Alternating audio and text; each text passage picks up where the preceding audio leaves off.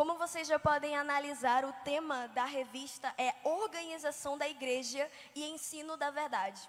O apóstolo Paulo, ele escreve as cartas aos Titos com um dos únicos objetivos, que era estar ali auxiliando Tito, sendo é, pastor de fato de Tito, para que ele viesse organizar a igreja local.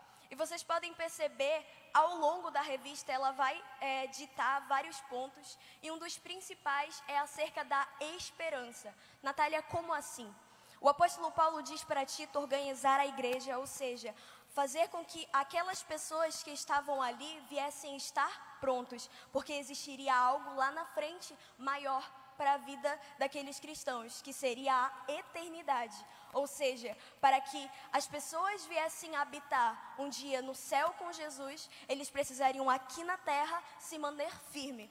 Lamentações capítulo 3, verso 21 Jeremias ele vai dizer algo muito interessante, que ele deve trazer à memória aquilo que daria a ele e esperança, que era que as misericórdias do Senhor eram a causa deles não ser consumida. Ou seja, naquela época ali de Jeremias e também na época de Paulo, de Tito, existiam é, momentos em que os cristãos estavam passando por situações muito complicadas. Os cristãos eles eram vistos até mesmo como criminosos naquele período na antiguidade. Eram cristãos eles eram presos, jogados em calabouços na Roma antiga. Eles eram até mesmo é, é, entretenimento da época. Eles eram comidos por leões. Mas sabe o que Jeremias ele fala e o apóstolo Paulo também ele deixa explícito em todas as suas cartas embora a, a, nossa memória desvaleça, embora haja circunstâncias, embora hajam é, dificuldades na nossa vida,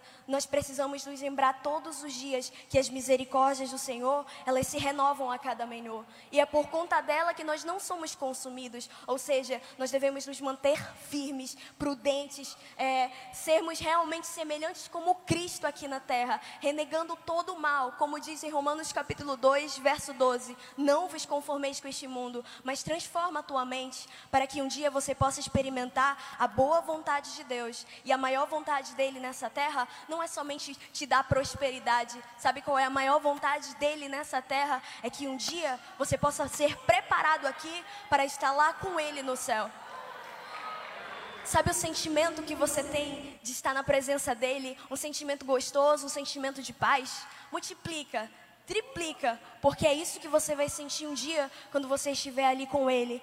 Então, como a palavra do Senhor ela está dizendo, igreja, é, se mantém firme, se mantém prudente, se mantém firme nessa palavra e se orienta por ela, se organiza, assim como aquela igreja lá de Tito estava passando por situações muito complicadas, mas se você guardar a fé e combater o bom combate, você ganhará e cumprirá a carreira de Jesus te concedeu aqui na terra.